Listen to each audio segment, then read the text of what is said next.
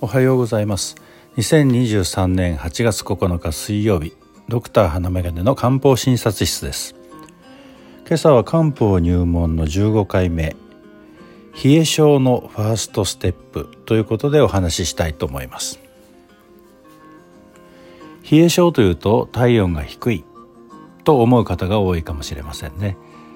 西洋医学では冷え症などという診断名はありません。あるのは低体温症や動脈狭窄閉塞による血行障害といったところ。実際に体温や局所の温度が低いというわけですね。だから冷えを訴える方が普通に病院にかかるとサーモグラフィーなどで体表温度を測って温度は正常ですよとか異常ありませんよとか言われておしまいというケースがよくあります。まあ病名として冷え症がないのですから仕方がないといえば仕方がないですね。漢方で冷え症といえば体温が低い場合も含みますがご自分の自覚症状として冷えると感じればそれは冷え症になります。また冷えに伴って何らかの症状が出るということがあればやはりそこには冷え症冷えがあると考えてそれに対応した処方を使うこととなります。冷え症といった場合漢方的に見てもその原因はいろいろなので冷え症ならばこれということはなかなか言いづらいのですけれどもね。まあ女性が冷えを訴えられて来られた時最初に使用することが多いのは陶器芍薬酸陶器芍薬酸だと思います。手足が冷える生理の時に調子が悪くなる足などがむくみやすいといったような方に使います。ですからまあ冷え症に対してのファーストステップとあえて言うとすれば私だったら陶器芍薬散をあげるかもしれません。しかしこれ以外にもいろいろあるから困ったものです。冷えるとお腹が痛むといったような時には陶器刺逆化後周小鏡糖を使います。冬場になると霜焼けができやすいといったような方に有効です。お腹が冷えて下痢傾向といった方には深部糖深部糖を使うことが多くなります。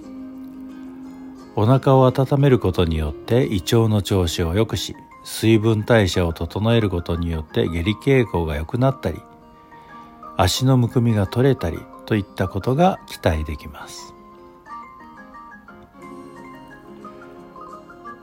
ストレスが体に影響を及ぼすと交感神経系が興奮してくることが多くなります。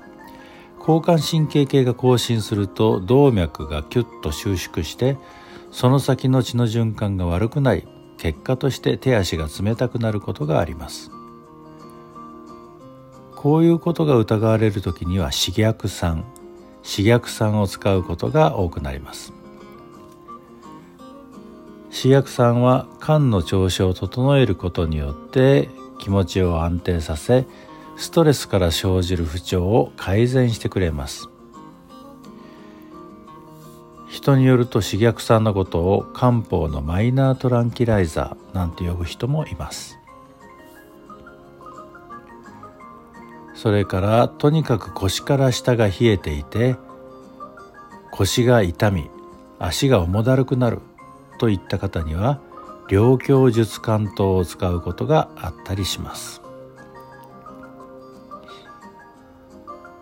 こうやって上げていくと冷えを訴える方に使う処方はさらにいろいろありますからフ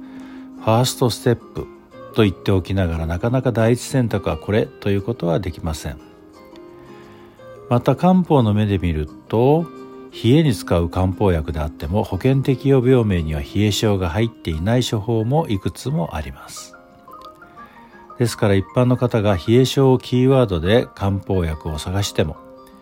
自分に合った漢方薬にたどり着くのは難しいかもしれません。自分が冷え性だと思ったら漢方医か漢方に詳しい薬剤師に相談されることを強くお勧めします。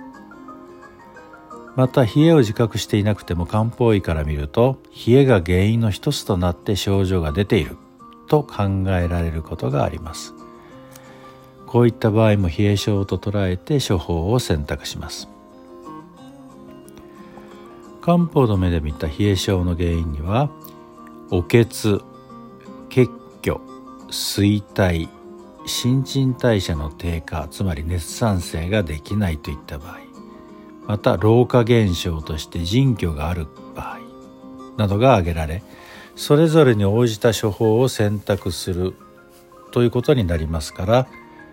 どうしても冷え症のファーストステップと言っておきながら歯切れが悪くなってしまってすみません。今朝は冷え症をキーワードにお話しいたしました。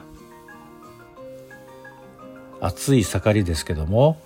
こんな時にも足が冷たいなんて言ってこられる方はおられます。そういう時には是非漢方のことを思い出してください。さあ今日があなたにとって素敵な一日となりますように。笑顔でお過ごしください。ではまた。